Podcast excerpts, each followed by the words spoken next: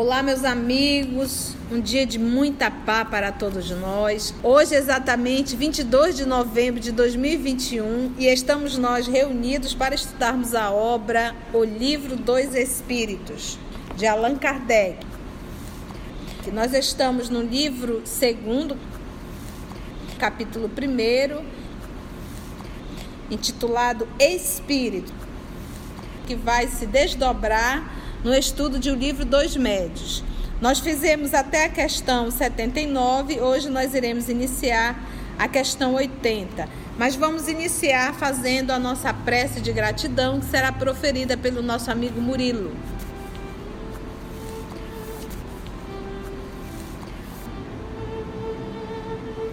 Elevando nosso pensamento ao nosso Mestre Jesus, vamos agradecer por este momento de estudo, aprendizado. E queremos pedir-te, Senhor, tua paz e tua luz. A tua paz em nossos pensamentos para que possamos discernir e melhor agirmos em teu caminho. E a tua luz, Senhor, para que possamos ver os nossos passos em teu caminho de glória. Se conosco hoje e sempre que assim seja. Que a espiritualidade possa mais uma vez nos conduzir nos inspirar nesse trabalho que nós fazemos em nome do Cristo. Vamos para a questão número 80? Assim pergunta o professor Allan Kardec. A criação dos espíritos é permanente ou só ocorreu na origem dos tempos. Então, a pergunta é: na formação do planeta Terra, quando antes de surgir aqui os espíritos, né, o processo da reencarnação, a formação do planeta. Então Deus criou uma quantidade exata. Para o planeta Terra precisaremos, vamos supor aqui, de 15 bilhões de almas.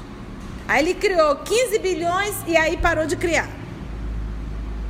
Então, essa é a pergunta do professor Allan Kardec. Ele diz assim: a criação dos espíritos é permanente, ou seja, ele continua criando? Ou só ocorreu na origem dos tempos, ou só ocorreu lá atrás, quando o mundo foi originado? Estamos juntos? Entendemos a pergunta? Resposta: é permanente. Isto é, Deus jamais deixou de criar. Então você para assim e pensa, porque a ideia ainda era que só existia habitantes no planeta Terra. Lembra que essas perguntas foram feitas no século XIX. Nós não tínhamos as informações que nós temos hoje. Então, se nós pararmos para pensar que o nosso sistema solar é composto de oito planetas. Hoje nós já sabemos que existem milhões e milhões de outros sistemas solares, é infinito.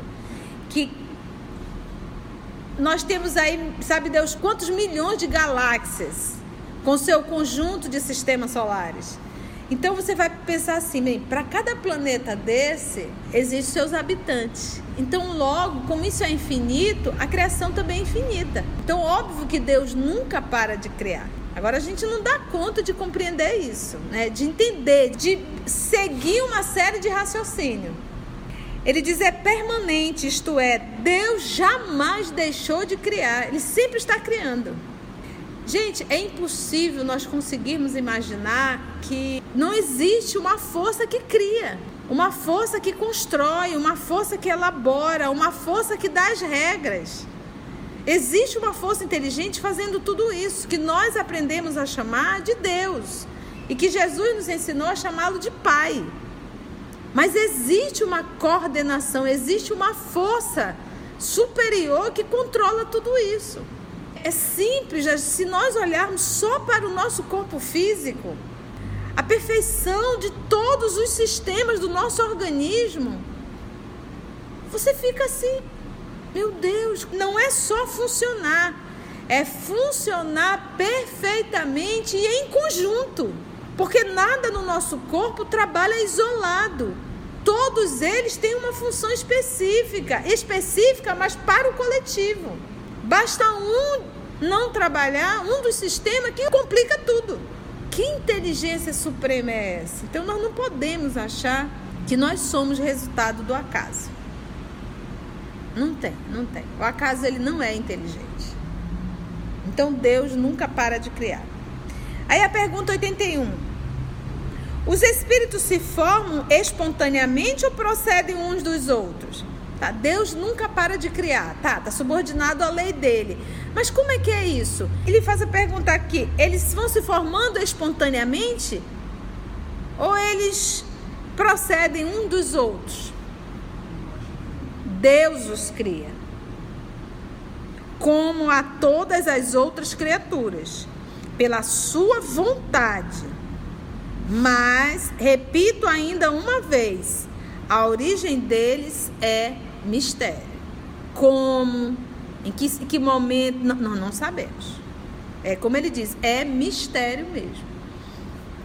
Deus os cria como a todas as outras criaturas pela sua vontade.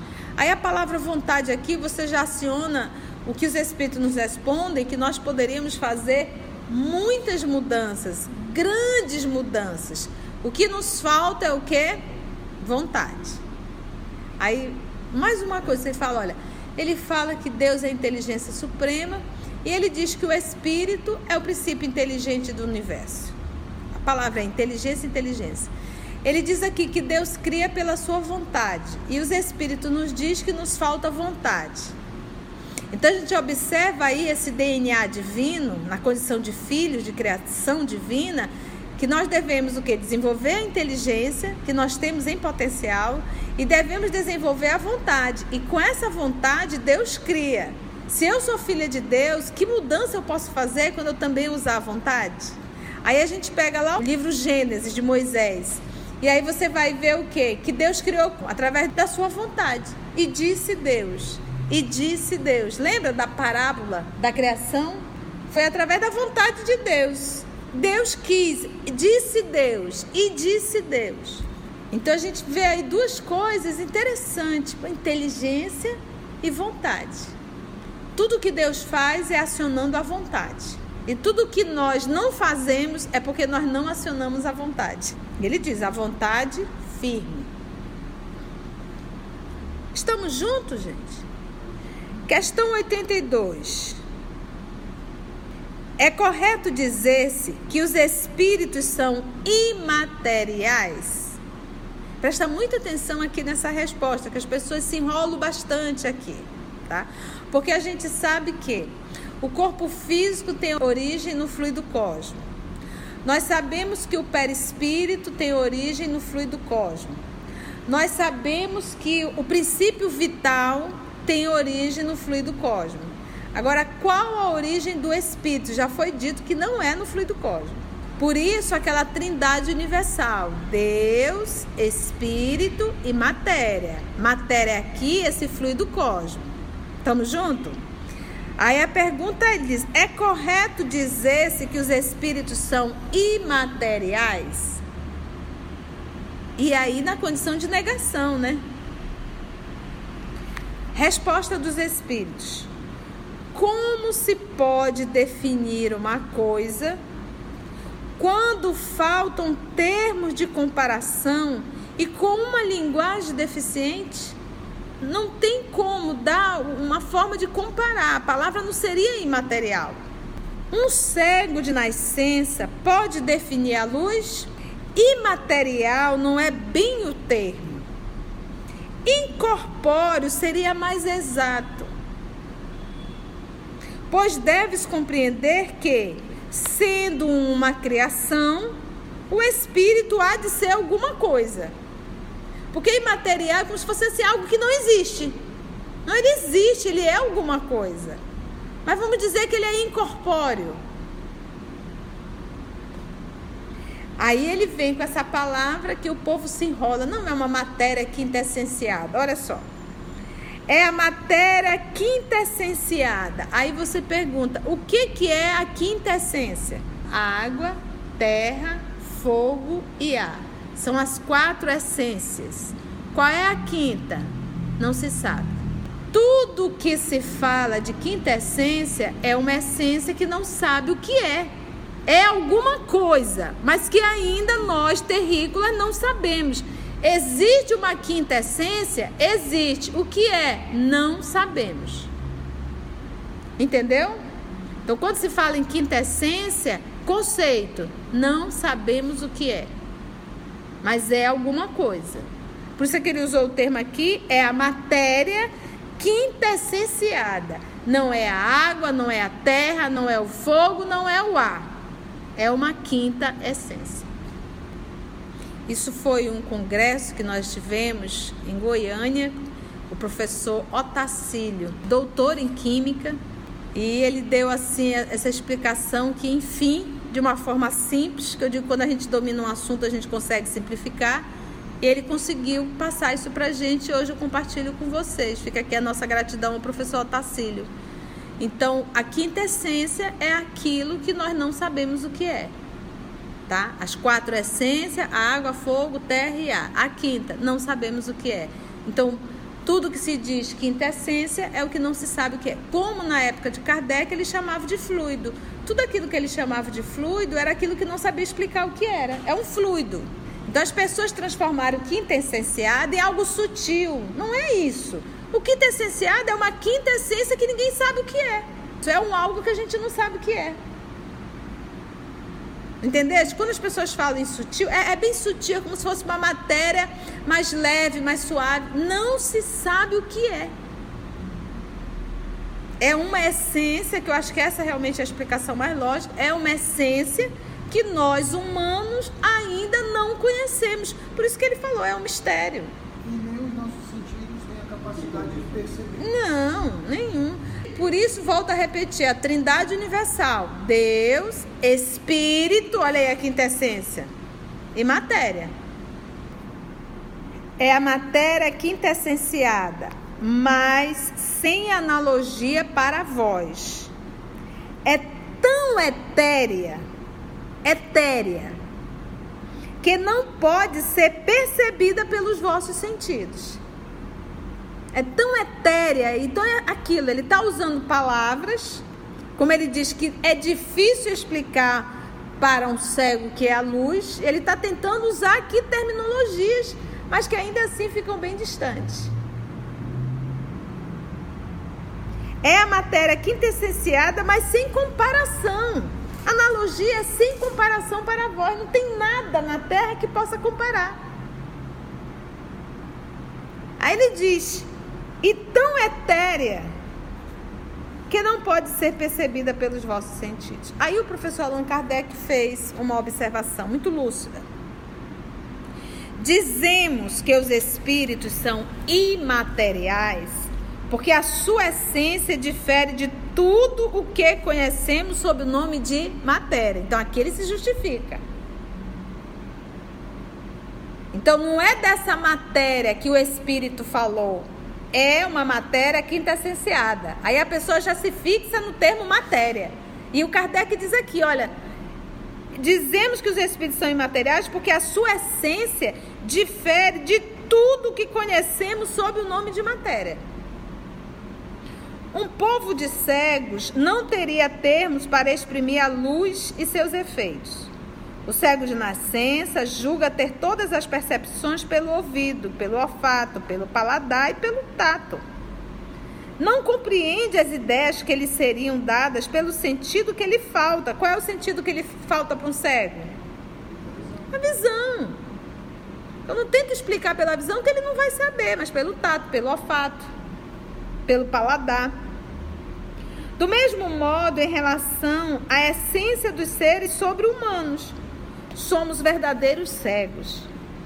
Não os podemos definir senão por meio de comparações sempre imperfeitas ou por um esforço da nossa imaginação. Né? Um esforço da imaginação.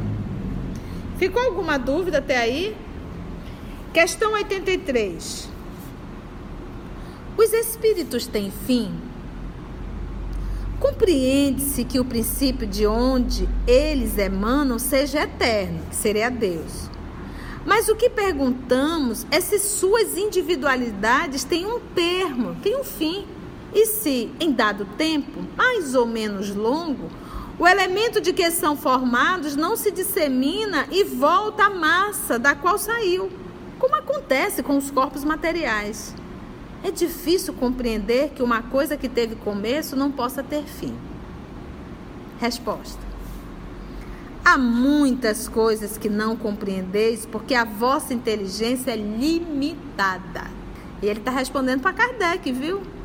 Que é uma inteligência, sim. Mas isso não é razão para as repelirdes.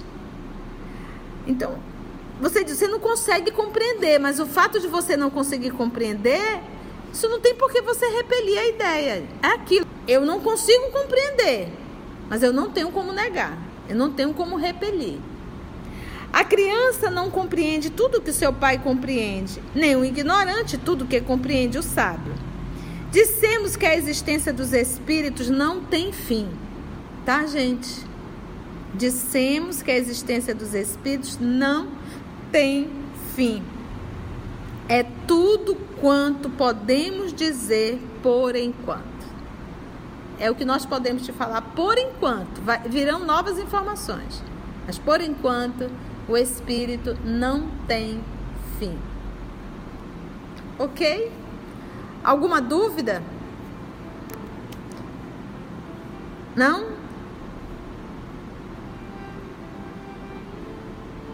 Então agradecemos a Deus, nosso Pai, por esse momento de reflexão e de estudo.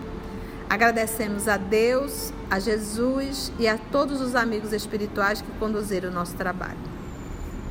E até o nosso próximo encontro, que nós vamos iniciar Mundo Normal Primitivo.